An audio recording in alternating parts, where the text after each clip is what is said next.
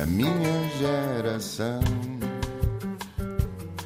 Ironizou o coração, alimentou a confusão, brincou às mil revoluções, amando gestos e protestos e canções pelo seu estilo controverso. Este país também é para novos e é por isso que temos em estúdio uma jovem promotora discográfica, trabalha na Valentim de Carvalho, é responsável por trazer aqui à Antena 3 nomes como Samuel Lúria, Felipe Sambado ou Joana Espadinha e é também deputada municipal pelo Bloco de Esquerda em Lisboa. Vem de uma família de direita e chegou mesmo a filiar-se na Juventude Popular quando era mais nova. Uma informação que pode ser surpreendente para quem a segue no Twitter, onde aparece com camisolas do Marx e ideias de esquerda, radical para alguns. Já nos dirá se é radical ou não. Quem a conhece diz que é muito inteligente, racional, ponderada e interessada em perceber as posições dos outros. É uma rapariga aberta ao mundo. Talvez por isso não tenha ficado pela juventude popular. Talvez, teve, teve, talvez tenha de ir ver o que se passava a outro espectro. Não é cegueta nem fundamentalista, sabe que há pessoas interessantes e bem intencionadas em muitos campos e que não faz sentido rejeitar rejeitar à partida por preconceito sem ouvir, excetuando, claro, racistas, machistas, homofóbicos, nazis e afins. Fez teatro amador durante 5 anos, aos 18 anos mudou-se para Nova York, foi para os Estados Unidos à procura do sonho de ser atriz. O curso de dois anos desiludiu-a e saiu de lá a dizer que nunca mais ia pisar um palco. Tem um grande palco no Twitter e agora um palanque no Bloco de Esquerda, onde milita, participa em todas as manifestações e mais algumas, adora festas, concertos, música e festivais e esperamos que goste de conversar. Maria Escaja, muito bem-vinda. Obrigada, obrigada pelo convite. Gosto muito de conversar. Gosto muito de conversar. Eu agora estava a pensar. Quem, com quem é que tu foste falar? Muita para gente. Teres, para teres aí essas.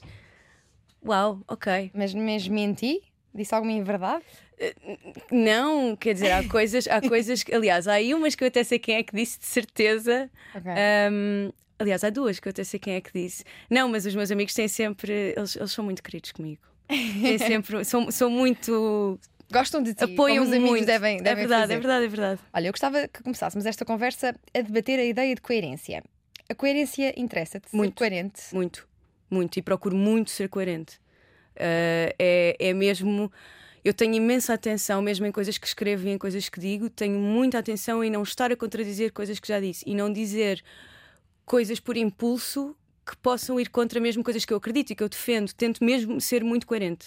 Mas para algumas pessoas a ideia de coerência é manter-se a vida toda no mesmo partido ou no mesmo clube, uma coisa que não Não. te aconteceu. Não, não, é, é óbvio que há ideias que vão mudando e houve muitas ideias minhas que foram mudando e, e- e é óbvio, fala- falando quando, quando me filiei na JP, hum, eu tinha 17 anos, Uhum. Agora tenho 28 e, e toda uma vida aconteceu entre essas duas coisas. E é normal que as, que as ideias vão mudando e que a, a abertura e o contacto com outras realidades e com outras pessoas e, no meu caso, também com outro país.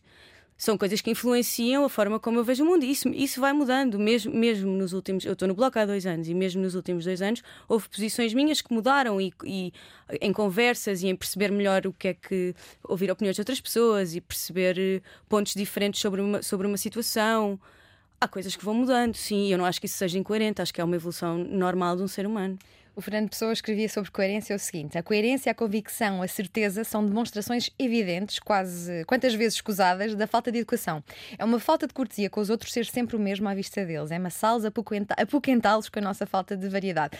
Isto, eh, lembrei-me de- deste excerto eh, de Fernando Pessoa em Ideias Políticas quando vi o teu, teu percurso.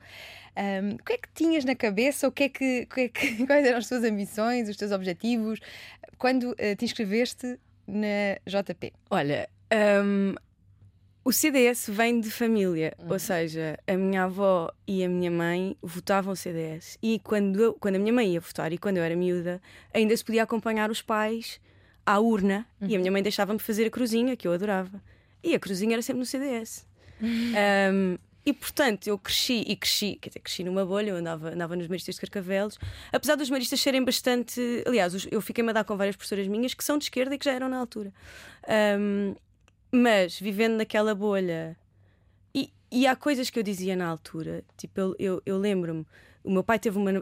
tô- tô- já estou a mudar de tópico, mas vou Força. exceção à parte. O meu pai tinha uma- teve uma namorada que, era, que, era, que, que tinha tipo 30 anos e que era do Bloco de Esquerda. E eu, na altura, não conseguia lidar com a ideia de alguém me explicar as ideias do Bloco de Esquerda e o Bloco de Esquerda. E eu lembro-me de ter uma discussão com ela em que eu lembro-me do meu pai passar para um lado e para o outro e não se meter, e lembro-me de ser uma discussão acesa e eu não faço ideia o que é que eu estava a defender para aquilo ser tão visceral de ambas as partes. Eu não faço ideia. Com 16 ou 17 anos, o que é que eu tinha a dizer sobre. Não sei, casamento, casamento homossexual, eu acho que passou por aí. Sendo que eu era a favor, era, era, era, era uma ideia muito confusa, não era minimamente fundamentado. Uhum. Uh, ou seja, quando me filiei, foi um bocado tipo vou-me filiar no JP porque achava graça. Não sei, não foi mesmo nada fundamentado. Fui com uma amiga minha um, e nunca fiz nada. Filiei-me. Mentira, votei uma vez, pediram para, para ir votar numa lista, eu fui. Bem, depois fui para Nova Iorque e nunca mais, nunca mais. E quando voltei, um, aliás, eu desfiliei-me desfiliei da JP no almoço de campanha da Marisa Matias, das Europeias, que tinha a Joana Mortágua ao meu lado, que se virou para mim e disse: Já desfiliaste do, do CDS? Eu, olha, não. Mandou um e-mail. E eu tenho toda a razão, quer dizer, estou aqui, tá, estamos no almoço da Marisa, e eu estamos no almoço da Marisa, eu vou mandar um e-mail. E mandei, desfiliei-me. Então, em verdade, tive que mandar dois. Um, mas não era minimamente fundamentado. Mas hoje há alguma causa que te aproxime do CDS? Alguma causa que me aproxime do CDS? Sim, de repente. Algum motivo para votar no CDS no dia 30 de janeiro? Não. Saíste porque eu tenho, previste eu tenho que, ia implodir, previsto que ia implodir algo em 2022 e por isso Exato, exato. Resolvi, antes. pensei, isto vai, isto vai dar asneira. Mas não, neste momento não, até porque o CDS, mesmo, mesmo olhando para o CDS, o CDS em que, eu, em, em que eu me filiei na altura, não era o CDS que é agora. Então a lógica é um pouco: os meus pais são do Benfica, eu também vou ser. Uhum. Sendo que eu não segui os clubes dos meus pais, mas resolvi seguir o partido. De, dos meus pais, não. O meu pai, o meu pai não, acho que não, não vota CDS. Mas a minha mãe e a minha avó. Sim, e eu ia lá. Eu, eu, fui, eu era do Benfica até aos 10 por causa da minha mãe, e depois mudei para o Sporting. E lembro-me que há pouco tempo, quando o Sporting foi campeão, partilhei isso no Twitter e claro que tive pessoas a mandar vir: nunca se muda de clube, nem de partido, nunca se muda de nada. Porque é que mudaste não, para o bloco? partido muda-se, de, de, de, de, clube não. Muda-se de Deixaste o é? Benfica, Diana. A, evolução faz, a mudança e a evolução andam de. Não sei se podemos considerar uma evolução passar do Benfica para o Sporting. Olha, e porquê o bloco e não o PCP? Porque o bloco e não o PCP? Um, porque eu, por acaso, na altura, quando voltei, a primeira vez que fui votar foi para as autárquicas de 2017 e votei em dois boletins no Bloco e num no PCP. Um, e, ainda, e andei à procura um, e efetivamente a forma de fazer política do Bloco e, e as causas que o Bloco defende aproximo mais da forma como o Bloco faz política do que da forma como o PCP, como o PCP faz política. Mas também votei no PCP. Porque o Bloco e não Livre?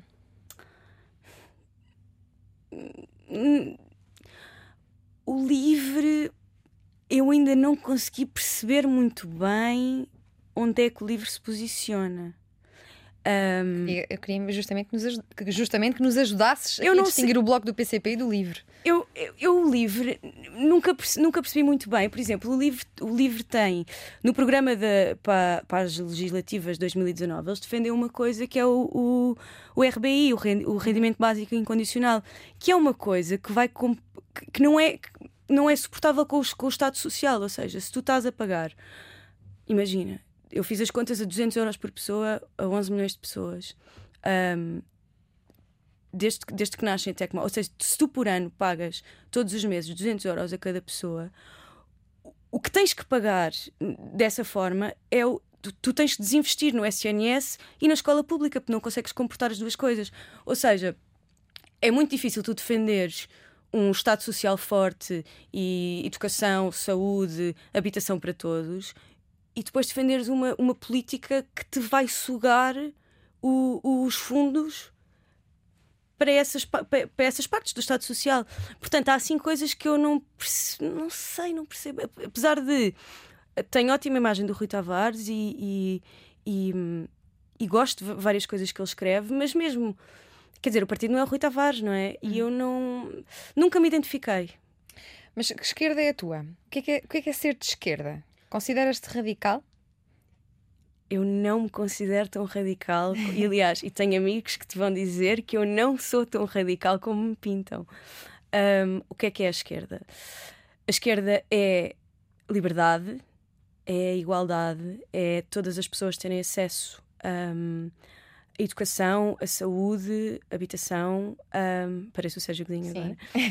Um, independentemente de onde vêm, é quem não se insere na dita maioria não sofrer com isso, ou seja, uma pessoa homossexual não ser discriminada, uma pessoa trans não ser discriminada, uma pessoa Mas achas cor- que há, há discriminação à direita?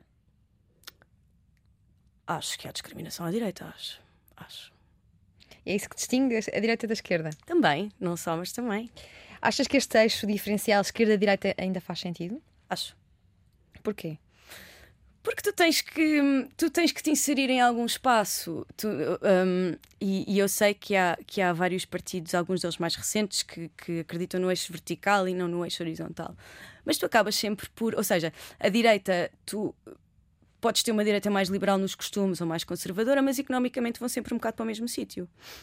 Um, cortar, cortar nos impostos, privatizar uma data de coisas, depender menos do Estado. A esquerda também pode ser mais, mais uh, conservadora nos costumes ou mais liberal, mas acaba sempre por defender um Estado mais forte e uma contribuição de todos para o bem-estar geral. E aí acho que não pode escapar muito ao eixo esquerda-direita, pode escapar nos costumes, mas não escapas na economia.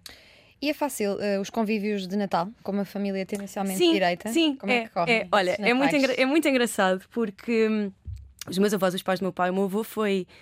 Teve nos primeiros governos, eh, teve no governo de 76, 77 ou 83. Hum, foi secretário de Estado do Comércio Interno, penso eu. E, e a minha avó é muito, muito católica. E eu tinha uma relação mais distante dos meus avós. E nos últimos meses, desde que, desde que eu, eu- o meu pai pediu-me, quando, quando, quando me candidatei à Assembleia Municipal, quando estava na lista para a Assembleia Municipal, pediu-me tipo: Olha, vai falar com os teus avós. E eu também falar com os meus avós. Com os meus avós. Como é que, como é que reagiram à super notícia? bem, ficaram super orgulhosos. Ligaram-me um dia a dizer que estavam orgulhosos de mim. Eles agora vão ver isto, meu Deus. Ah, Ligaram-me um dia a dizer que estavam orgulhosos de mim. E o meu avô quer sempre ler as minhas intervenções e quer ver os vídeos. E tenho uma relação muito mais próxima com eles nos últimos meses do que tinha antes, mesmo quando era da juventude popular. Mas concordam com as tuas intervenções? Ou são críticos? O meu, o meu avô, hum, a minha avó gosta sempre e diz: Pronto, há aqui umas coisas, não sei o quê. Hum, e quando me explicou que não, que não ia votar no bloco, porque. E ela explicou-me e tem toda a razão. E eu disse: Vona, eu lhe ia pedir para pa, pa votar no bloco, nós defendemos a eutanásia e o aborto, que são coisas que para a minha avó são inconcebíveis. E ela disse: Pronto, não vou votar, mas quero que sejas feliz e no que tu quiseres fazer. Ok, obrigada. O meu avô ouve, lê as coisas, ouve as intervenções e nunca, nunca me fez críticas ao conteúdo. Ou seja, ele sabe que o conteúdo seria diferente do que ele diria, mas diz-me tipo: Acho que tu ias falar mais devagar. Ou "Acho que está muito Era boa, mais na mas-" forma, ok. Sim, sim, sim, é na forma. Gostei, mas acho que tu ias falar um bocadinho mais devagar. Eu sei. Mas aquilo que me disseram eh, de tu encontrares pessoas interessantes em todos os partidos, é, é verdade? Sim. Então diz-me quem é a pessoa mais interessante do PS. A pessoa mais interessante do militante ou Sim, é associada ao PS, pode ser militante. associada ao PS. Tu que achas que o PS não é de esquerda, não é? Mas já li um tweet teu a dizer isto. Tem alturas em que não é de esquerda. Não se pode. que- Óbvio que tem algo. É mais à esquerda. Do centro é o mais à esquerda, mas falta-lhe ali um bocadinho de radicalismo, sim. Pessoa mais interessante do PS. Vou dizer, olha, vou dizer Inês João Rodrigues. E do PSD? Do PSD. Hum, pensar. Ah, o meu amigo Eduardo. Eduardo? Qual Eduardo. Ai! Ai, ele andou comigo na escola, era da JSD, na altura em que era da JP. Agora não lembro do apelido dele. A Inês João Rodrigues podemos eh, encontrá-la no Twitter. Podemos. Mas queria queria que nomes eh, que as pessoas conheçam. Do PSD. Uma pessoa que vale, que vale a pena ouvir. Pedro Marcos Lopes. Pedro Marcos Lopes. Da Iniciativa Liberal.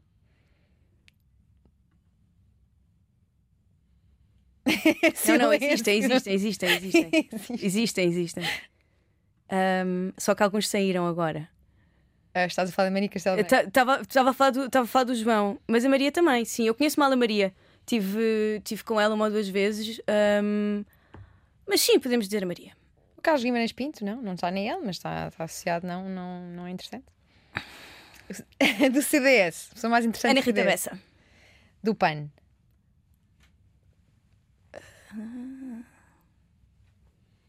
Não tenho ninguém para te dizer. Tu chega? Ninguém. não há ninguém. Não. Olha, e se tivesses que uh, filiar-te num destes partidos, IL ou CDS, qual é que escolherias? Tipo, se não me filiasse num, a minha mãe Tinha de ser um morria? destes. Sim, assim uma coisa mesmo. Ok, tipo, urgente. matavam a minha mãe se eu não me filiasse Uhum. num deles. Qual é menos mal? É esta a pergunta. Iniciativa Liberal. Porquê que a iniciativa liberal é mais apetecível do que o CDS? Que é mais liberal nos costumes.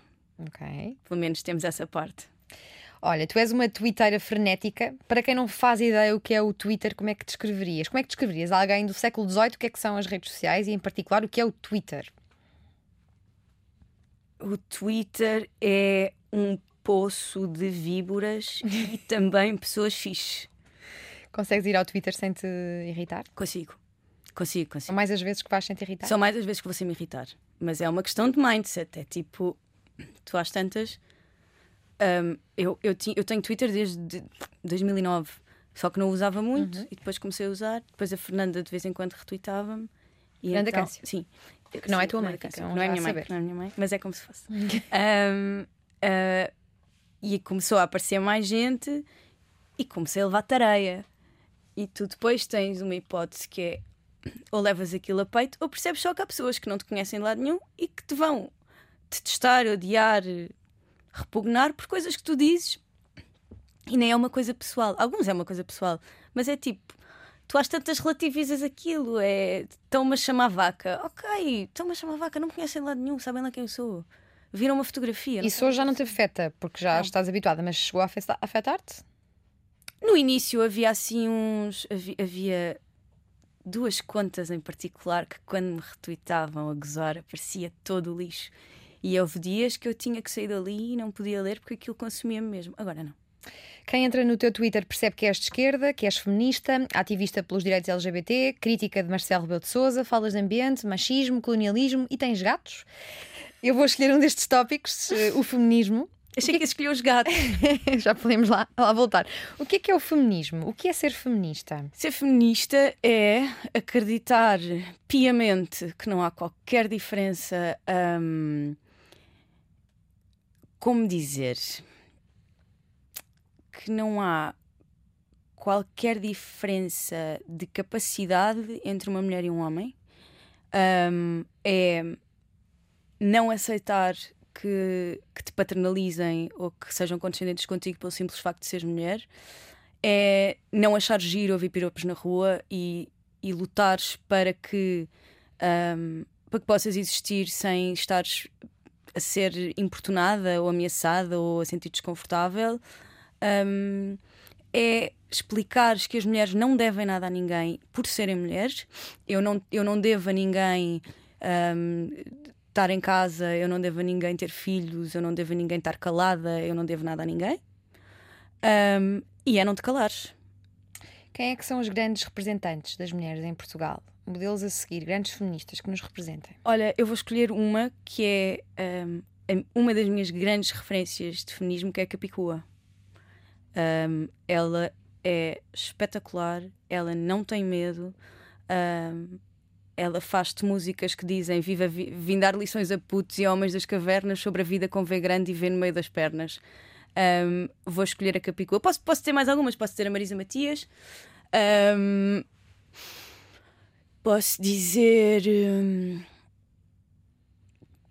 Não queria estar a de batom vermelho. Eu não uma, queria- uma homenagem. eu não queria estar a puxar ao bloco, porque é óbvio que me identifico com muitas pessoas do bloco e não queria estar, não queria estar a puxar para aí. Porque Mas é temos mulheres óbvio. feministas no espaço público, escusam de estar ligadas a, a Temos, a temos, temos. políticos. Tens a Fernanda Câncio, por exemplo, que me ensina bastante sobre feminismo. Muito mesmo. A Fernanda, a Fernanda ensinou-me, tem-me ensinado bastante sobre feminismo, sobre sororidade. Fernanda e a Rita Ferro Rodrigues, também vou incluir a Rita. Ah, são duas pessoas com quem eu tenho aprendido muito, muito mesmo. Ahm, O que é que é a sororidade? Para quem está a ouvir e não, ainda não eh, encontrou este termo. A sororidade é tu apoiares profundamente hum, as mulheres e, e viveres as vitórias das outras quase como se fossem tuas, ou mesmo como se fossem tuas. E, e eu aprendo muito, com, aprendo muito com elas sobre isso, e tem sido, tem sido um, um grupo que me tem proporcionado uma grande aprendizagem, é muito giro. E Maria João Marques? que é que, que é que achaste daquele artigo? Sou uma mulher, não uma pessoa que menstrua. Não ligo muito à opinião da Maria João Marques. Eu acho que. Disseste que isto era uma opinião transfóbica. Foi, disse e é. Porquê?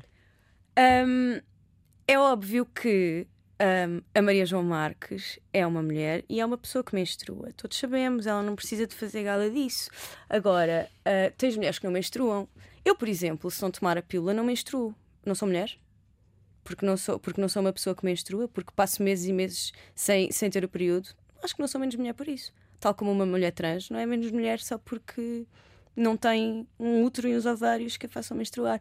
Acho que é uma opinião muito básica. Eu percebo algumas das percebo a posição de não se pode chamar uh, às mulheres só mulheres, só pessoas que menstruam, porque nem todas as mulheres menstruam, mas o oposto também não.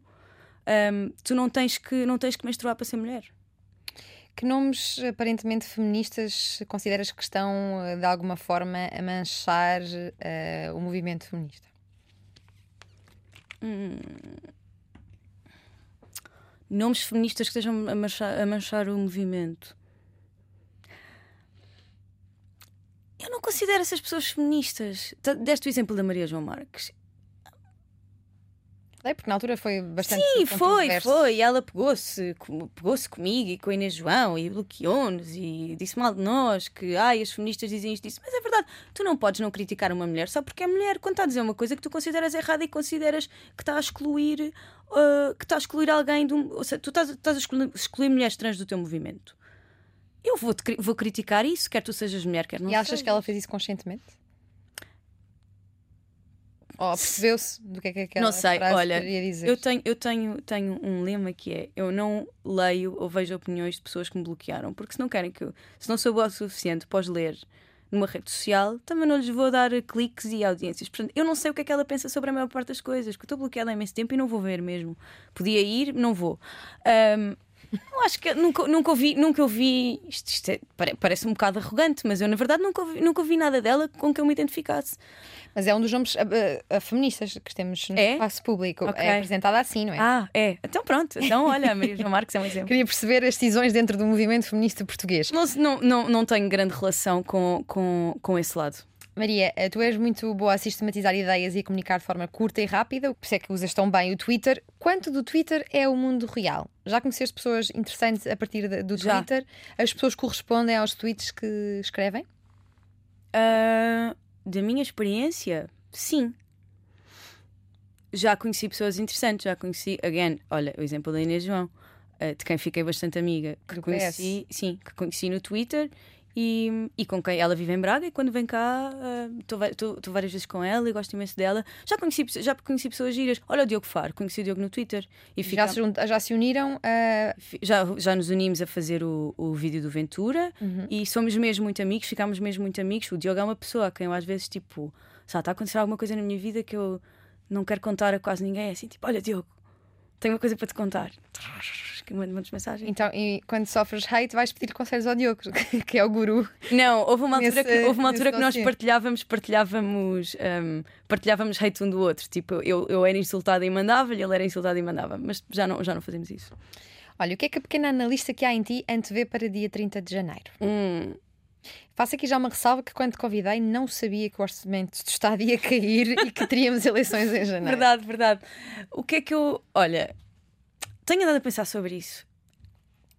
Eu honestamente posso estar redondamente errada. Eu não sou assim tão boa, não sou, não sou nada boa analista e sou, sou completamente lírica, mas eu acho que não vai mudar assim tanto. Acho que a reconfiguração não vai ser tão grande como se pensa. Acho que. hum, acho, obviamente, não estou a contar que o Bloco mantenha 19 deputados. Pode acontecer, não estou não Achas que vão ser menos? Acho que podem ser menos, mas. Mas não.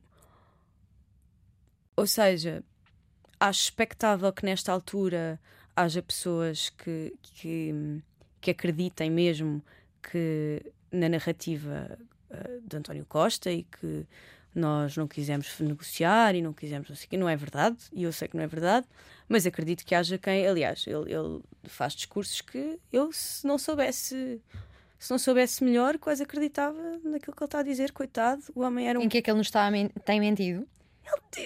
não é verdade que, que ele tenha querido negociar. Um, e não queria. E eu, já, eu já imaginava que isto fosse acontecer. E, aliás, imaginava isto desde, desde, desde as eleições legislativas. Tenho uma amiga que disse desde o início esta legislatura vai, vai durar dois anos. O António Costa, quando vir que é o momento para mandar o governo abaixo e que tem a ganhar com isso, vai mandar o governo, vai fazer com que o governo vá abaixo, não sendo ele a mandá-lo abaixo. Foi o que aconteceu, exatamente a previsão dela estava certa há dois anos. Portanto, devias era perguntar à minha amiga Ju o que é que ela acha que vai acontecer vou, vou dia 30. O que é que eu acho que vai acontecer? Acho que aí ele vai subir. Não acho que suba tanto como se espera. Um, cinco deputados? Sim, quatro, cinco. Um, acho que o Chega vai subir, talvez também não tanto como eles esperam, mas também acho que o Chega para descer vai ter que subir. Portanto... CDS vai desaparecer? Hum, eu acho que não desaparece. Acho que é capaz de eleger um a dois. Duvido que desapareça completamente. Há muita gente que ainda vota CDS, há muita gente que é, que, que é muito fiel ao voto de sempre. Um, tenho algumas dúvidas que desapareça completamente. Acho que ficam sei lá, com o Chicão e com mais alguém. Olha, recentemente foste eleita deputada municipal. O que é que faz um deputado municipal? O que é que é uma Assembleia Municipal? Uma Assembleia Municipal é um sítio onde reúnes uh, representantes eleitos de vários partidos e os vários presidentes de junta, e, e ao, no qual os vereadores e o presidente da Câmara também estão presentes, e no qual uh, uh, fazes recomendações à Câmara, aprovas um, propostas, apro um, fazes votos de, de pesar, de louvor. Um, e debates bastante. Um, no fundo, é um bocadinho como, como a Assembleia da República e o Governo. Fazes recomendações, aprovas orçamentos. É, Mas estás a gostar desta, desta experiência? Tô. Há cinco dias escrevias: nunca tinha estado num sítio com tantos machos frágeis e ofendidos como a Assembleia sim, Municipal de Lisboa. Sim, sim, é Quem verdade. são eles? Olha, são muitos dos deputados de direita. A Leonor Rosas fez uma intervenção sobre um, uma petição que foi feita eh, por um grupo chamado Nova Portugalidade, que, cujo presidente vai pôr que flores na campa do Salazar todos os anos. Um, e sobre os barrosões da Praça do Império e a conservação. E a Leonor fez uma intervenção em que explicou qual foi o contexto em que aquilo foi construído, que foi para uma exposição do mundo português onde tinhas negros em jaulas para serem vistos como se fossem animais, como se fossem animais no jardim zoológico. Um, e, e, foi uma hecatomba ali dentro. Tive, houve pessoas a mandar a Leonor estudar história quando, quando o, o, a tese de mestrado da Leonor é sobre este tema, sobre o colonialismo. Um, tiveste pessoas a, a dizer, a, a chamar-lhe entusiasmo juvenil. Tiveste um deputado a dizer para ela ir para a creche. Estamos a falar deste nível de. Aparece lá uma rapariga nova um, que até sabe bastante sobre aquele assunto, e tiveste ali imensa gente que não sabia lidar e que se sentiu ofendida e sentiram todos necessidade de dizer nós não somos fascistas, nós no PSD não somos fascistas, no CDS não somos fascistas. E o Leonardo disse: Eu não vos chamei fascistas, eu disse que vocês assinaram uma petição de um grupo de extrema-direita. Se vocês não leram e não souberam, a culpa não é nossa. E da Assembleia Municipal de, saem boas ideias? Como é que se lida com esse ambiente um pouco quente? Um, saem boas ideias e, e, tens, e tens momentos super caricatos. Mas sim, saem boas ideias, saem. saem Reúnem-se quanto e quanto tempo? Uh, tem sido quase todas as semanas. Por causa das eleições ou é uma. É Não, assim? é, é, é, é, bastante regular. A Assembleia Municipal de Lisboa funciona de uma forma bastante regular. Um, mas saem coisas importantes, como por exemplo, a, não foi na semana passada, foi na outra, aprovámos o, o aumento do, do FES, que foi um fundo uh, de emergência social, que foi aumentado no contexto de pandemia, que, que serviu para famílias que se viram sem rendimentos, um, sem, sem, no fundo, sem rendimentos, não é? Tiveste imensa gente que teve uma redução brutal nos seus, nos seus orçamentos familiares. E esse fundo serviu para pagarem rendas, para pagarem contas da luz, da água, uh, funcionou também um, em, com os restaurantes locais, num regime de takeaway, o que foi bom tanto para as pessoas que precisam, infelizmente, como para os restaurantes que também precisavam, e nós aprovámos o, o aumento dessa verba para 15 juntas de freguesia que já tinham ultrapassado o limite e isso saiu dali. Portanto, sim, fazem-se coisas bastante importantes. Um deputado municipal recebe por sessão, não é? Não há um recebe salário. senhas de presença por, eh, por não, sessão. Não deveria, não deveria haver um, um salário e ser uma, um ofício levado com mais seriedade, Hum. tendo em conta que há tanta coisa que se pode. Eu não, não, eu não estou a falar no caso de Lisboa, mas acho que o poder local tem muita força para poder muda- mudar eh, certas localidades eh, que não são Lisboa. Eu, eu- sim, mas não sei até que ponto. Não te, não te consigo responder isso agora. Teria que pensar melhor sobre esse assunto. Eu tenho vários amigos deputados municipais em vários municípios e, e fico sempre um bocado estranho sempre não haja um salário, não seja uma coisa mais, eh, mais certa, Sim, é assim. Hum, e tu te- não tens, seja um hobby, percebes? tens, a, tens a Assembleia e tens as comissões e, e todos, e todos requerem tempo. Hum, portanto, mas por exemplo, nós no Bloco temos quatro deputados, portanto dividimos-nos por comissões. Agora tens partidos que têm muito mais e terias ali pessoas que. Não sei, não te sei dizer. Olha, como é que foi ahm, fazer 18 anos em Nova York, num bar chamado Legal, Hum, com o Ivo Canelas? fazer. Espera, com o Ivo não foi 18. Ah, ele disse-me que sim. Ah, ele- ele Num já- bar chamado Legal, em que já podias legalmente, sei lá, fazer coisas, beber. Isso não foi os 18, foi os 21. Ok. Foi os 21, Então, foi quando eu, pude, é aos 21. quando eu pude beber legalmente. Ah, foi espetacular, mas a parte mais engraçada. Falaste com o Ivo. Falei, falei com toda a gente. A parte mais engraçada foi. ahm, eu, eu na, altura, na altura trabalhava no pão. E É um restaurante português. era, era um Ok. restaurante português. E todos os bares ali à volta, nós saíamos e nós bebíamos todos nos bares uns dos outros. Tipo, uns, os que acabavam mais cedo iam para o pão e depois íamos todos para o ir, e depois andávamos todos por ali. Havia tipo, sei lá, quatro ou cinco bares. E no dia em que eu fiz 21, fui a todos, tipo, fui a todos beber um copo super contente e eles ficaram todos chocados porque eu ainda não tinha 21 e mandaram a servir álcool ilegalmente du- durante dois meses. E, eles, e eu, tipo, faço 21 e eles, fazes 21, mas tu não tinhas 21? E eu não faço hoje. E eles ficavam todos tipo, como é que você. Como é que tu estiveste aqui dois meses? Eu, pronto, mas agora já é legal. Ahm, mas, mas foi giro, foi muito giro. Essa altura foi muito gira. Tu foste para Nova Iorque estudar representação. Hum, Essa vontade de fazer teatro ficou afastada para sempre. Ficou, ficou, ficou muito afastada.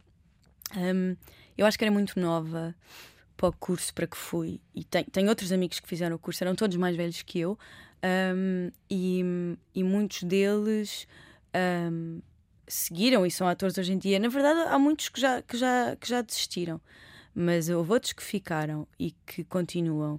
Eu acho que era muito nova, ahm, muito. Minha mãe costuma dizer que se arrepende de me ter deixado ir porque eu fiquei muito fria e muito dura. Ficaste fria depois de Nova Iorque? A minha mãe acha que Mas sim. se- ficaste mais sensível a temas sociais, não é? Fiquei. Foi nessa viagem. Então, Por isso eu Como discordo. é que ficaste eu, mais eu discordo da minha mais mãe. Discordo da minha mãe. Ahm, talvez. Talvez nas, nas emoções, às vezes. houve- é, é óbvio quando, eu não conhecia lá ninguém. Eu conhecia uma amiga de um amigo da minha mãe ahm, que foi impecável comigo mesmo e que, me, e que me levava a sair com. Tipo, convidavam para os jantares, convidavam para as saídas, levavam para. Elas tinham. A Sandra tinha 40 e tal, a Sara tinha 20 e muitos e eu tinha 18. E elas levavam para todo lado e convidavam-me. Eu andava sempre ali um bocado tipo, uau, que coisas tão caras, que comida tão cara. Ahm, mas, mas eu não conhecia ninguém e, obviamente, aquilo foi um crescimento. Foi um crescimento duro, até porque eu, quando fui para lá, vivia numa casa que, era inacreditável. Aquilo era. Não é fácil. Às vezes lembro. Sustentar em Nova Iorque. Não. Ahm, mas eu vivia, dividia uma casa com mais três pessoas. Um era o, o homem que alugava aquele apartamento, que era um espaço comercial no qual nós não podíamos viver. Hum. Depois era a Sara, que era portuguesa, eu e, e a Irissa, que era uma miúda de ascendência sul-coreana, que os pais viviam em Boston e ela era de Boston. O bar era legal, a casa era ilegal. A casa era ilegal. Ahm, e, e o Tom, que era, o- que era o que nos alugava o apartamento, era completamente louco. Louco, era louco. Ele fazia coleção de arame farpado, ferramentas para moldar arame farpado, olhos de vidro e ossos de tubarão. Um dia a minha mãe estava lá e eu resolvi mostrar à minha mãe a coleção de olhos de vidro. A minha mãe ia morrendo. E, e aquilo era tudo nonsense. Tipo, uma vez ele entrou-me no quarto à meia da noite. Uma- Houve outro dia que destruiu o quarto, o quarto da Irissa. E E eu, para mim, aquilo era tudo engraçado, não é? Tipo, tinha 18 anos, acabada de chegar ali, estava num país, numa cidade enorme, num país completamente novo, e eu achava graça aquilo tudo. A minha mãe ligava-me todos os dias a saber se eu estava viva. Todos os dias de manhã ela ligava-me só para ter certeza que eu estava viva. Portanto, há, essa, há, há, essa, essa, esse crescimento de saíste de casa dos teus pais, onde viveste a vida toda, e agora vives num apartamento em que tens arame farpado pendurado na entrada. Mas não tinhas aquele deslumbramento dos filmes? É que andar por Nova York parece que estamos dentro de uma tinha, série. Tinha, tinha, mas é? isso passa para aí em duas semanas. Quando tu percebes que vais ter que te orientar em Nova York durante dois anos e que não percebes nada daquilo e que tens que andar com o mapa do metro e que tens que andar com o mapa da cidade e que e que não é verdade que a cidade nunca durma, porque se tu quiseres jantar à uma da manhã vai ser muito difícil para ti jantar à uma da manhã. Na altura não havia serviços de entregas. Um, às tantas ficas completamente perdido e o deslumbramento passa a ser um, um susto enorme.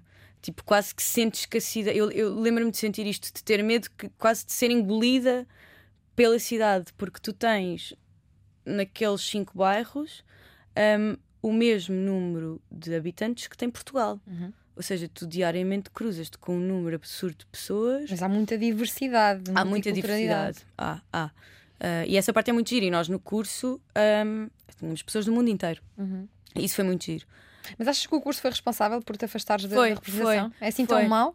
Diz lá o nome foi, escola para violento. ninguém ir para lá. lá. Não, não, não digo, não, posso dizer, mas não é verdade que não devam ir para lá. Mas foi, foi muito violento emocionalmente para mim. O, o método explora-te muito, ou seja, tu não podes.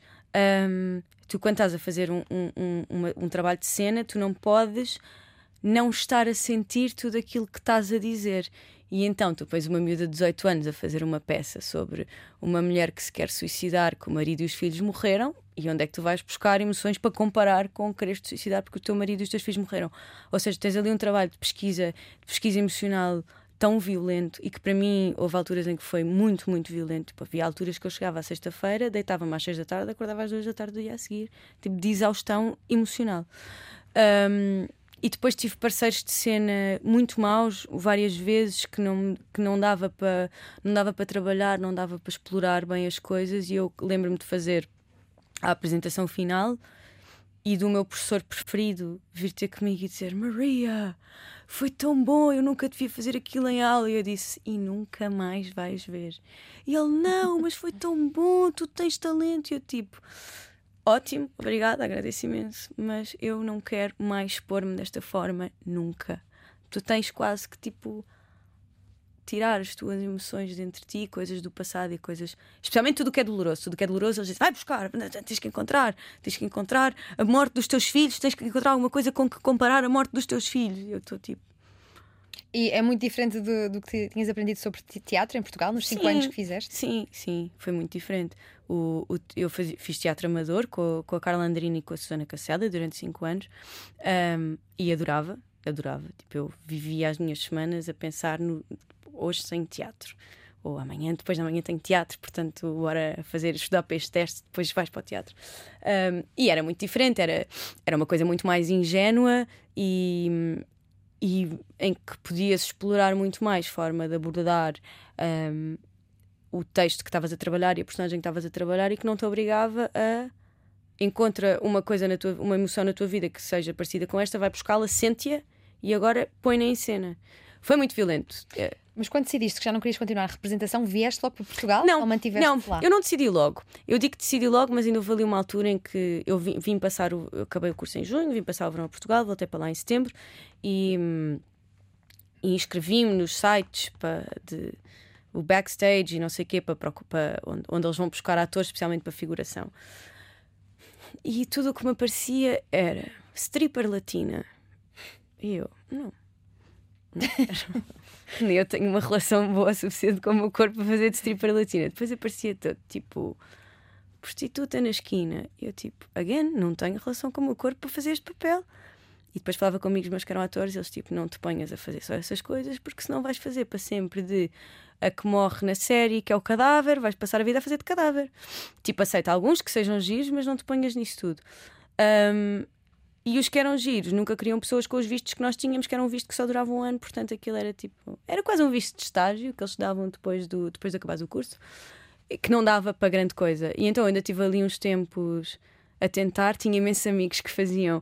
Por acaso nunca fiz, nunca me apareceu, mas adorava. Aquelas, sabes, aqueles, aquelas séries de crime e que têm, fazem uh, um reenactment do crime, tipo, vai um com a faca e vai a mulher que está E eu tinha imensos amigos a fazer essas coisas. Nós estávamos sempre a ver programas de crime, porque olha ali não sei quantos vai fazer de assassino, olha ali não sei quantos a morrer. Um, mas, mas a verdade é que os, os internacionais aca acabaram todos por voltar. É muito, muito, muito difícil ficar lá. Mesmo do resto das pessoas. Um, conheço, não sei quantos é que ainda estou em Nova York, vá de 100, talvez 10. Tu por lá cruzaste com nomes como Adele, William Dafoe, quem mais é que conheceste York? Um, a Adele foi muito engraçado porque eu só estava. Fui, tinha deixado o meu casaco no Ear, que era um bar que nós íamos imenso, e fui lá só buscar o meu casaco. E tinha que ir à casa de banho.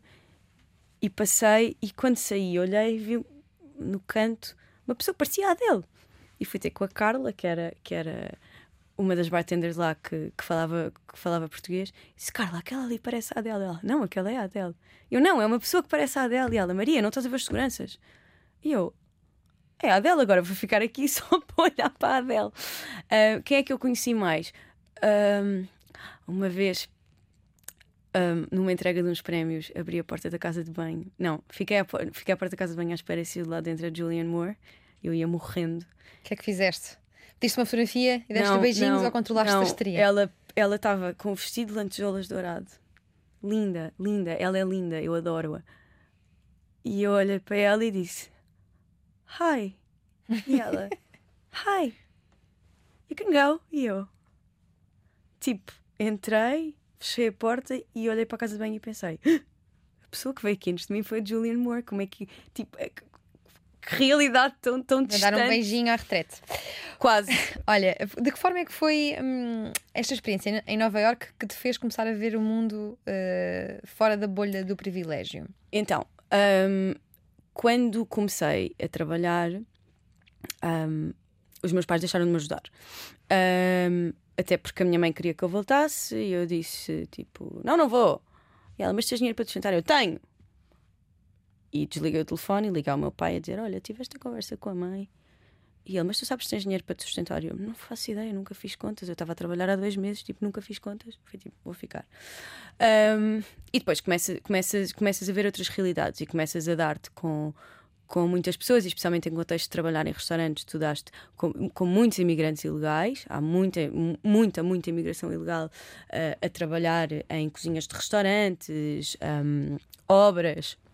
E um, o, o chefe do pão, que era, que, é, que era o Honório, agora está noutro sítio, um, ele era do Equador e ele foi para lá ilegal, uh, trabalhava nas obras e depois ficou. Trabalhou nas obras do pão e depois ficou como a lavar pratos e às tantas já era chefe. E ele estava legal e tinha o green card e tudo. Ele tinha uma filha ele, entretanto, foi trazendo a família. Tinha uma filha que não estava legal, a Isabel. A Isabel tinha quatro filhos e a Isabel um dia teve um AVC porque hum, teve um pico de tensão porque um taxista não a deixou entrar no carro com os quatro filhos, porque não cabiam. Isabel teve um AVC e quando Isabel saiu do hospital tinha 180 mil euros de, de mil euros, mil dólares de contas para pagar.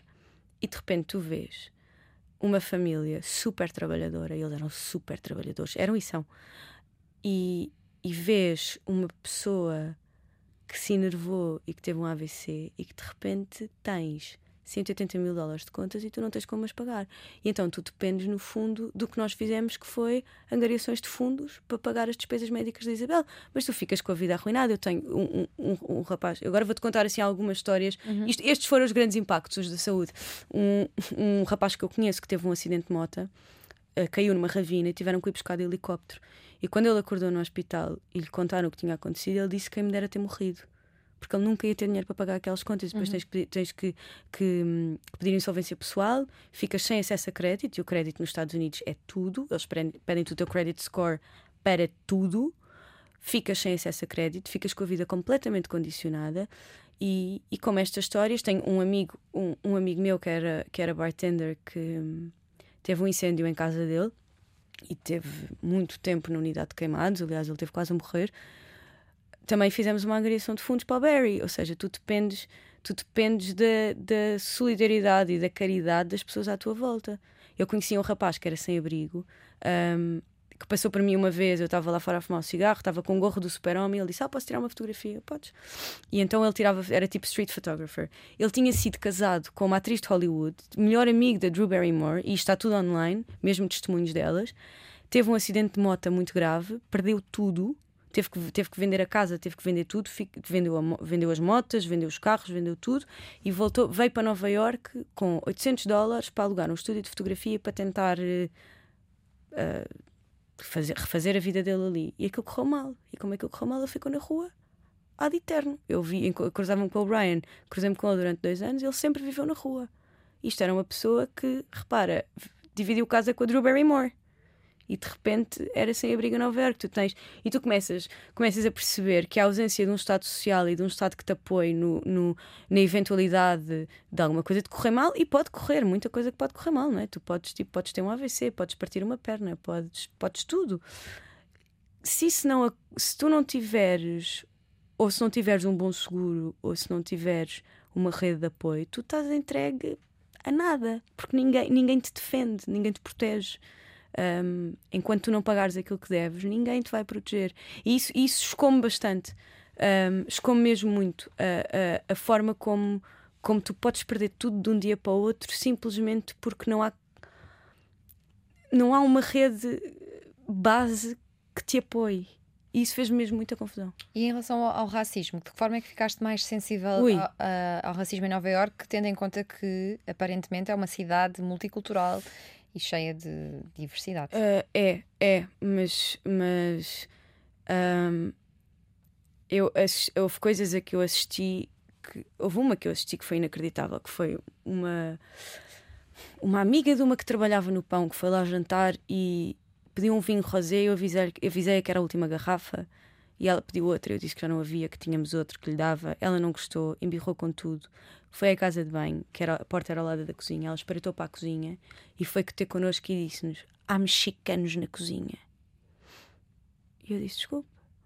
E ela: Há mexicanos na cozinha. E eu disse: E? Eu não venho comer comida portuguesa cozinhada por mexicanos. Eu disse: Olha, eu vou, dizer, eu vou lhe dizer isto um, sem ter falado com o meu chefe primeiro, mas eu vou-lhe pedir para sair porque não aceito que venha aqui e que, e que, ah, e que ouse discriminar a pessoa que cozinha no pão há anos e anos e anos porque ele é de um país da América Latina e por acaso ele não é mexicano. E ela, não sei o quê, estão-me a expulsar. E depois apareceu o Jorge, que era dono do pão, e eu disse: Olha, Jorge, passa-se isto, isto, isto. Ele, muito bem. Levou-lhe a conta à mesa e disse: Agradeço que pague e que saia do meu restaurante e que não volte cá. Mas tinhas coisas como estas. Um, e, e, como isto ouvias insultos na rua a, a, pessoas negras, isso assistia. E era uma coisa que nunca tinhas assistido em Portugal, nada deste género? Não, eu vivia numa bolha. e agora, já furaste a bolha? Já, uh, já, já. Como é que Portugal é mais racista do que, do que os Estados Unidos? Portugal hum, é um racismo diferente. Um, o nosso racismo é mais condescendente que é que isso quer dizer? Um, tens muita gente que, que ainda olha para o racismo como quase como uma questão colonial. Tipo, vocês vêm para aqui, mas nós éramos donos do vosso país. Um, mas atenção, não, não, não quero com isto desvalorizar o racismo em Portugal, que, que existe, existe bastante e, e, e assiste-se. E tu vês, tu vês a forma como insultam uma pessoa negra não é de toda a mesma forma como insultam uma pessoa branca. Mesmo que, mesmo que, que a ação que leva ao insulto seja a mesma, a pessoa negra vai sempre ser insultada de uma forma muito mais um, baixa e muito mais ofensiva do que uma pessoa branca. Nos Estados Unidos. É eu, eu, eu sinto, posso estar errada, da minha experiência, o que eu senti foi que uh, quem era mais discriminado mesmo assim eram os latinos, dominicanos, mexicanos, colombianos, um, eram olhados mesmo como quase como pessoas de cidadãos de segunda. Era uma coisa muito estranha um, e muito desconfortável. E quem dirias que são os, os cidadãos de segunda em Portugal? Na minha opinião, não são ninguém. Não, não, não aqueles que são tratados como se fossem os negros. Nós temos, por exemplo, uma líder negra, a Sandra Liber, do Partido Aliança, que diz que não há racismo estrutural em Portugal. Ah, o Sandra está no, tá no Aliança? Uhum. Ah, é verdade, já não me lembrava disso.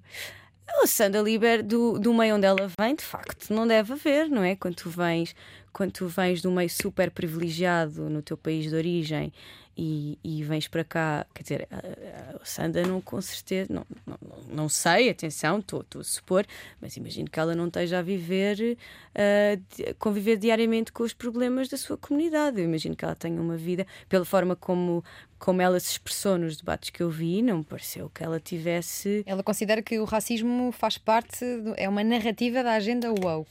Talvez, talvez o racismo tenha a ver também com, com, com a classe social. Aí sim, claro. Um, percebo que ela não o sofra, porque ela não é, não é, não é de uma classe de uma classe mais pobre. Agora, eu acho que, quer dizer, é preciso estar muito desconectado da realidade e não andar na rua e não ouvir o que se ouve na rua e nem andar na internet, porque tens muitos exemplos disso, para achares que, que, que, o racismo é uma invenção. Quer dizer, isso é quase como dizer que, que o Holocausto não existiu ou que o 11 de setembro foi uma encenação. Quer dizer, e o que é que, hum, que preocupações é que tens? Que é, que, como é que achas que, se, que podes mudar uh, o racismo que encontras no dia a dia? Um, educando, o que é muito difícil. Um, e, e, o racismo é, é das, das questões em que eu mais penso como é que se dá a volta a isto. É uma coisa muito enraizada. Um, e enquanto que um, outros discursos de ódio foram sendo mal vistos. O discurso de ódio racista é mais desculpado. Um, as expressões racistas são, são menos. Ou seja, a indignação das pessoas é menor com o racismo do que com outras discriminações.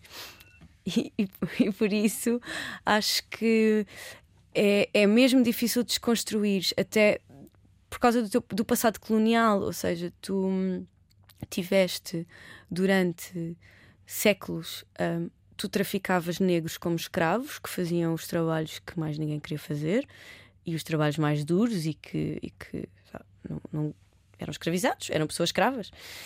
Um, e parecendo que não, o facto de nós nunca termos lidado com o nosso passado colonial e com e estarmos sempre a desculpar-nos com ah, mas nós abolimos a escravatura antes de todos os outros, e ah, não, mas nós tipo, não matámos assim tantos, nós todos, todos os colonizadores fomos o mais fofinho.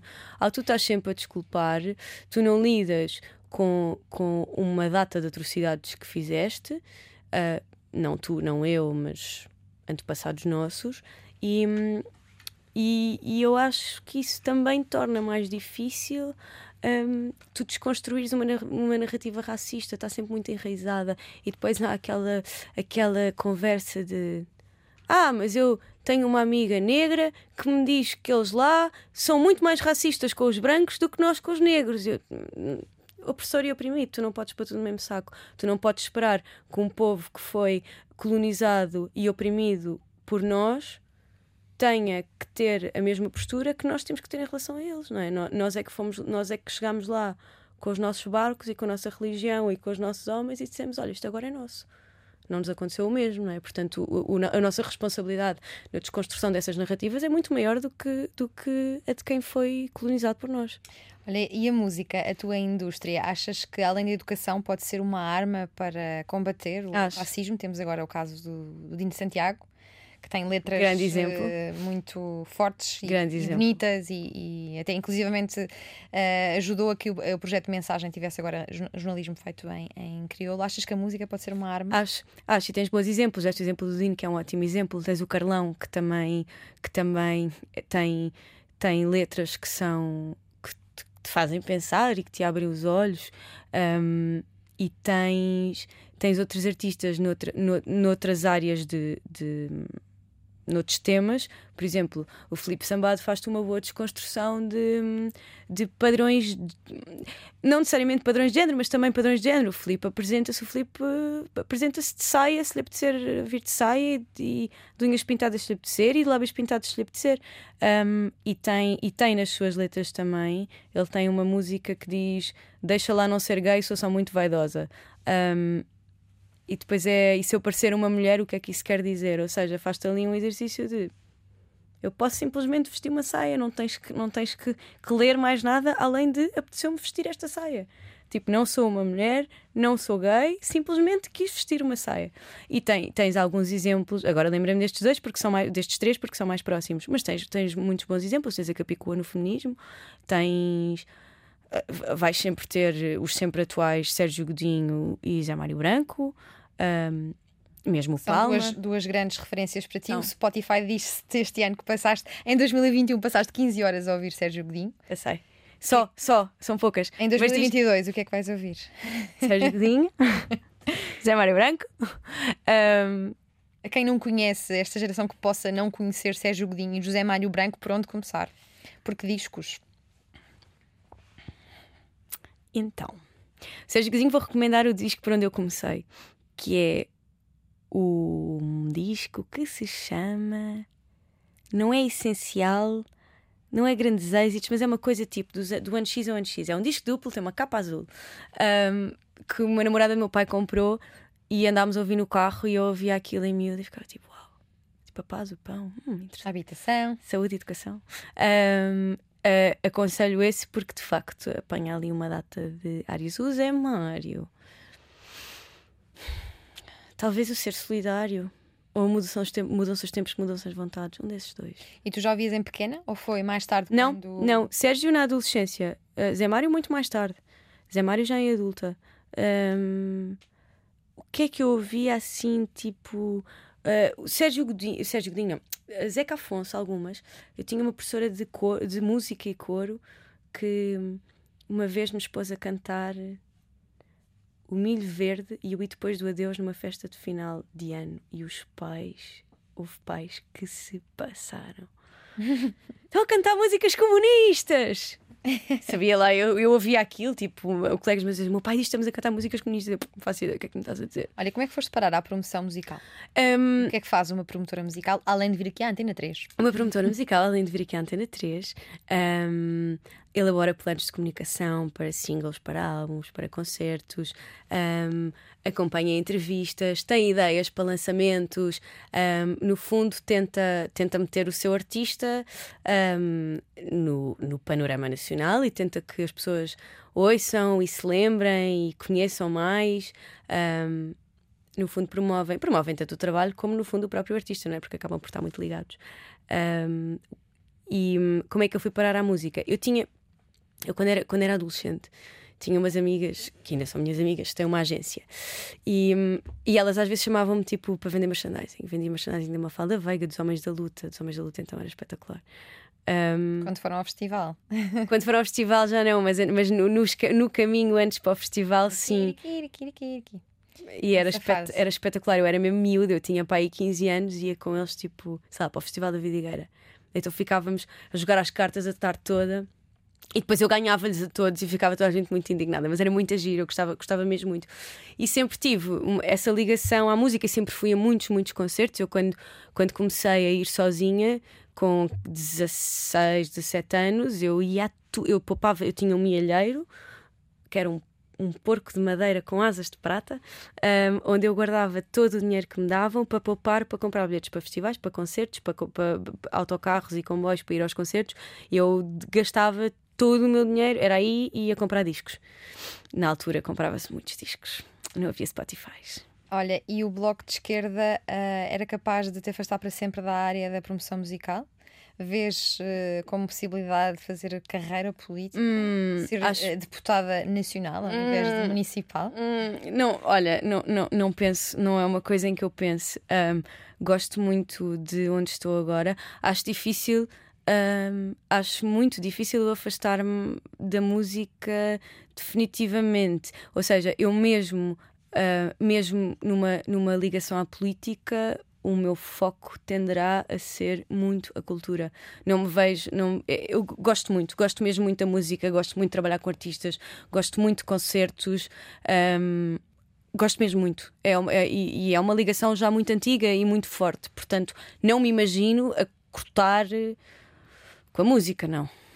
Isso é Olha, e, e dizem-me que tu gostas muito, eh, sempre te deste com pessoas mais velhas do que tu, gostas Sim. muito de conversar com pessoas mais velhas. E a nossa geração, como é que caracterizas os nossos millennials. Tu já fizeste esta pergunta uma vez. Já te fiz No genérico. Na Pediste- promo. Pediste-me uma palavra. Pediste Ah, uma não palavra fui eu, não fui eu, foi o Hugo É Manuel verdade, é verdade, é verdade. Ahm, pediram uma palavra e eu, eu, eu escolhi. Agora mais do que uma palavra. Deixa-me só lembrar-me qual é que era a minha palavra. Não era desperta. Mas era boa. Eu lembro-me de olhar, de olhar para aquela palavra e pensar: isto é mesmo isto que define a nossa geração. A nossa Nós geração. estamos sempre a ouvir dizer que é a geração mais eh, qualificada de sempre. Sim, Mas como é que a sentes do ponto de vista quase emocional? Para onde é que quer ir? Quais são os seus, os, os seus objetivos? Como é que é que quer dedicar o seu tempo? Quais são as suas causas? Hum, acho que é uma geração mais desperta hum, e mais atenta ao mundo à sua volta e mesmo hum, e, e tanto estando de um lado como do outro, tanto sendo o que combate o preconceito como o preconceituoso, acho que de ambos os lados as pessoas estão mais despertas. Hum, mesmo, mesmo no próprio discurso de ódio, tu tens sim. Não sei se tem a ver também com, com o crescimento das redes sociais e com ter mais facilidade de acesso às opiniões das outras pessoas, Mas fala-se muito de polarização, de extremos. os extremos, direita e esquerda, crescem e os moderados no meio, assim, cada vez Olha, se, eu- menos. das, das, da, da minha, das minhas relações pessoais, que, no, na qual estou a incluir desde os meus amigos de infância até aos meus amigos de agora, essa polarização acontece mais hum, em, em redes sociais, por exemplo, do que acontece numa conversa. Eu tenho, tenho, tenho amigos de infância que são liberais ou que são ah, democratas cristãos e com quem, com quem eu tenho discussões completamente tranquilas e na qual não acabamos à chapada. Um, e, e mesmo com outras pessoas, e mesmo com pessoas com quem, obviamente, as pessoas com quem eu trabalho não são todas de esquerda radical. Um, e, e temos conversas, tipo, tenho tá um- uma pessoa com quem eu trabalho que, que não é nada de esquerda e estamos sempre a meter-nos um com o outro, ou seja, há um, Tu quando, tu, quando vês as pessoas, tens uma, tens uma. Quando estás a ver as pessoas e quando estás a falar com elas mesmo, quando não estás só a escrever, eu acho que a tendência para essa polarização é muito menor. Tu estás, tens o teu, o teu, interlocutor à tua frente.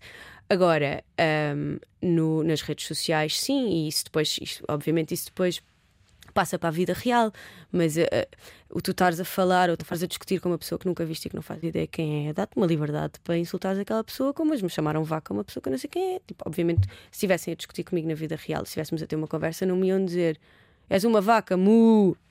É óbvio, não é?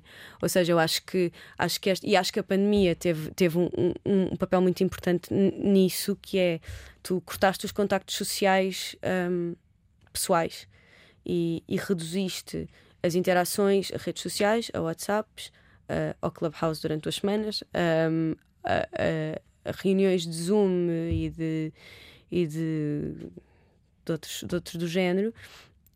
E tu perdes um bocadinho a noção de que hum, estás a interagir com pessoas e que há razões para as pessoas pensarem assim. Uma coisa que, uma coisa que eu tento muito procurar quando estou a ler ou a falar com pessoas, isto quando estão a ser educadas, não quando estão a ser ordinários. Quando, quando estou a falar com pessoas que têm visões muito diferentes e que têm opiniões muito diferentes, hum, eu tento perceber de onde é que elas vêm e normalmente não estou não estou a falar de não estou a falar de ódios, não estou a falar de racismo, de homofobia, estou a falar tipo de visões diferentes da forma como como as coisas devem ser feitas ou geridas e hum, e tu falando com as pessoas tu consegues perceber o porquê de pensarem aquilo e podes até ter uma conversa em que explicas os teus pontos. Agora, em 180, 280 caracteres, isso não vai acontecer. Mas olha, tu, eh, para quem não sabe, és uma estrela no Twitter. Eh, tens já eh, muitas pessoas a, a querer saber o que é que pensas sobre Não, variados metade, assuntos. metade só me quer bater. Como é que é a tua relação com as redes sociais? Como é que geres o tempo? Passas lá muito tempo? Irrita-te? Gostas de lá ir? É saudável? Não é? Um, com o Twitter, o Twitter pode ser muito, pode-te consumir muito tempo. E, e ao início, quando eu, quando eu comecei a escrever mais, estava em casa confinada, portanto aquilo era quase uma companhia. Um, tipo, escrever era uma companhia, contar coisas do dia a dia. Agora faço muito menos isso. Um, especialmente em alturas de mais trabalho, evito. Ou seja, aliás, tenho dias que não escrevo nada e há outros dias que vou lá, tipo, vou lá à indignação do dia, indigno-me com a indignação do dia. É, podia ser uma boa definição de Twitter. Não, é, é tu vais lá, Indignação. indignas-te, indignas-te com qualquer coisa, escreves o, que- escreves o teu parecer sobre essa indignação Um, Podia e- ser a bio do Twitter, é, é exercitar a indignação. Sim, sim, sim, mas é, aqui. muito, é muito, é muito. E, é muito divertido. Ou seja, enquanto tu estás a indignar no Twitter, se calhar não estás, se calhar estás mais relaxada na tua, na tua vida Ou real. às vezes não, tipo- às vezes vais, às vezes vais não. mais irritada para a vida real, não é? Eu, por acaso, tenho- não, a minha tendência é tipo. Vou ali para o Twitter, digo o que tenho a dizer e depois, quando comento com os meus amigos, já é tipo mais num tom mais leve. Um, mas agora tento, tipo, mesmo quando vou lá, escrevo qualquer coisa e depois não vou. Ver as reações. Não, porque senão vou ficar ali o dia inteiro em bate-boca. Mas há cada vez mais estudos que dizem que esta geração está a sofrer, eh, até a nível de saúde mental, com a utilização de redes sociais. Eh, Sentes isso contigo à tua volta? Um, Usas aquele, aquele temporizador para perceber quanto tempo passas lá? Não, Deus me livre. não quer saber. não quer É saber. melhor não querer saber. Não, não quer saber. Um, ma- mas, sim, é óbvio que. Aliás, tu notas isso quando estás em jantares com amigos e há alguém que pega no telefone e vai ver uma notificação no Facebook e há outro que está a ver um story no, no Instagram. Uh, Ou várias stories. Há pessoas que ficam a ver 100 stories num convívio com amigos. Eu acho isso eh, perfeitamente eh, não saudável. Eu, por exemplo, houve uma altura que tipo estava em jantares e no início eu abri o Twitter, agora não o faço. Tipo, aquilo está ali, quando o jantar acabar, eu vou lá ver. Se for tarde, é tarde, não quer saber.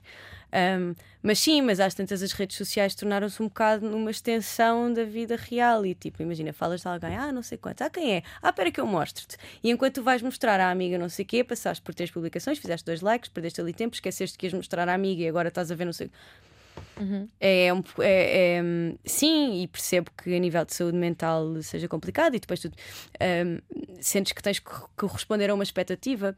Eu senti isso um bocadinho quando, no, no início da minha utilização do Twitter, agora eu não sinto. É tipo, quando quiser escrever, escreve, quando não quiser escrever, não escreve e está tudo bem.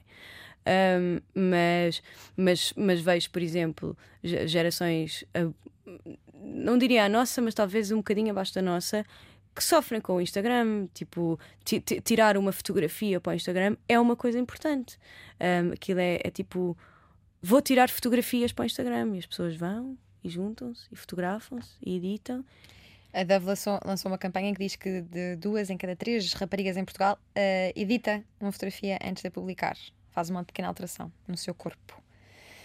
Não sei fazer isso, mas Não, mas que revela mas- que, que, eh, aqueles estudos que dizem Não. que a relação com o corpo nas mulheres. mas o, que eu, o que eu te disse há bocado, a relação. O que é que me dizias antes de ir para esta entrevista sobre comer? Dizia-te dizia-te que estava a ouvir uma outra entrevista e disse: Diana, tu diz que tu diz aí que não, as pessoas não se sentem confortáveis com o seu corpo porque fomos condicionadas desde novas a visões irrealistas do, corpo, do que o corpo de uma mulher deve ser, muito por imposição de padrões sociais de uma sociedade patriarcal. E estamos a ver adolescentes todos os dias no Instagram a seguir deu, Vês? verdadeiras deusas. Mas é? tu tens, exato, e aquilo é inatingível, não é? Ou seja, de verdade não é, mas tu tens que fazer uma quantidade enorme de cedências. Eu vejo pessoas que eu sigo a dizer tipo solidariedade para quem vive em dieta.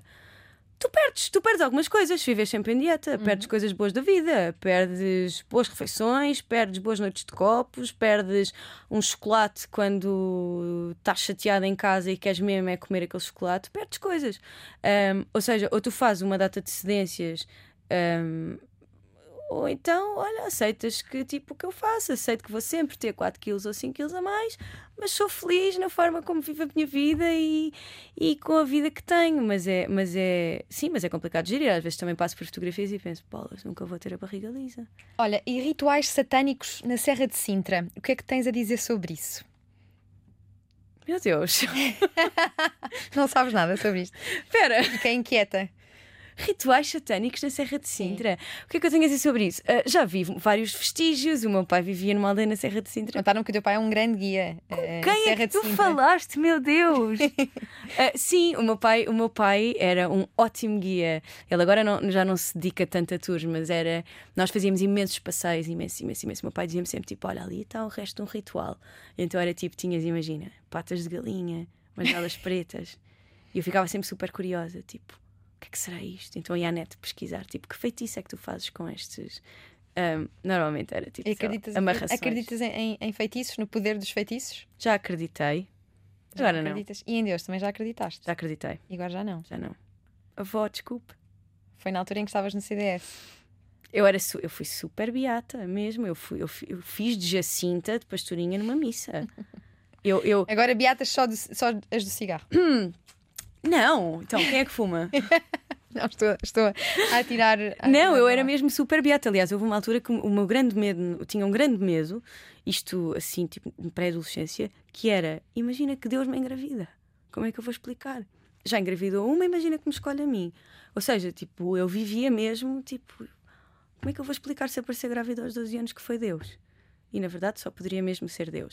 Mas, mas e acreditava mesmo na criação, tipo Adão e Eva. Depois percebi que, pronto, era uma metáfora. Então, quando morrermos, vamos morrer e acabou. Não há paraíso, nem inferno, nem nada. Olha, tive imenso tempo a pensar sobre isso ontem, porque sonhei, sonhei que a minha mãe tinha um acidente, um acidente de carro horrível e tive a pensar sobre isso, tipo, não sei se eu não devia voltar a acreditar em alguma coisa só para ser mais fácil quando começarem a morrer as pessoas próximas de mim. Tipo, lembro-me quando morreu a minha avó de pensar, tipo, isto deve ser tão mais fácil para quem é crente, porque é muito mais difícil tu pensares, tipo, acabou aqui esta vida, pronto, fim, nunca mais vais ver essa pessoa, nunca mais te vais cruzar com ela. Um, e percebo, percebo a importância das religiões nesse ponto de vista, no, no- na forma de Consolo. tu. Sim, O CDS ficou para trás, Deus ficou para trás, só o Benfica que não ficou. fica, não ficou.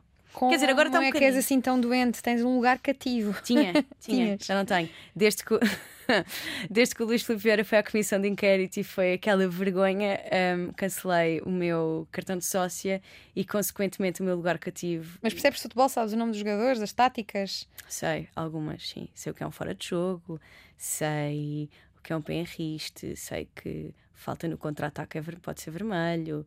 um, sei, O que é que é um fora de jogo? Então, fora de jogo é quando, no momento do passe da bola, o jogador que a recebe está mais à frente que os jogadores da outra equipa, ou seja, está só entre os, joga- os jogadores, está- tem só o guarda-redes. No momento do passe, porque se estiveres antes e depois passares e entretanto ultrapassares os outros, está tranquilo. No momento do passe, não podes. E és daquelas que se revolta contra o árbitro?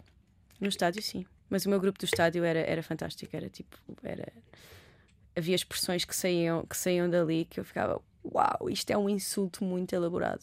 Fui guarda-redes também, nos interturmas fui. Olha, tu tens uma tatuagem a dizer liberdade Uhum. e moves-te pela liberdade e pela igualdade. O que é que é a liberdade, Maria Escaja? A liberdade é tu poderes existir e viveres a tua verdade e o que tu queres para a tua vida hum, sem. Ou seja, estamos a falar de coisas que, que não magoem outros, ou seja, não podes, obviamente, ter a liberdade de ir matar uma pessoa de quem não gostas, mas teres a liberdade de viver a tua verdade sem que te condicionem ou oprimam por isso. Podes gostar de quem quiseres, podes ser quem quiseres, podes vestir o que quiseres, podes acreditar no que quiseres, podes defender o que quiseres. Repara, eu não defendo que as pessoas com posições hum, opostas às minhas ou diferentes das minhas devam ser caladas. Eu acho importantíssimo que haja, que haja diálogo e, e aprendes também, com, nem que seja tipo fundamentar aquilo em que tu, com que tu discordas, tu aprendes bastante.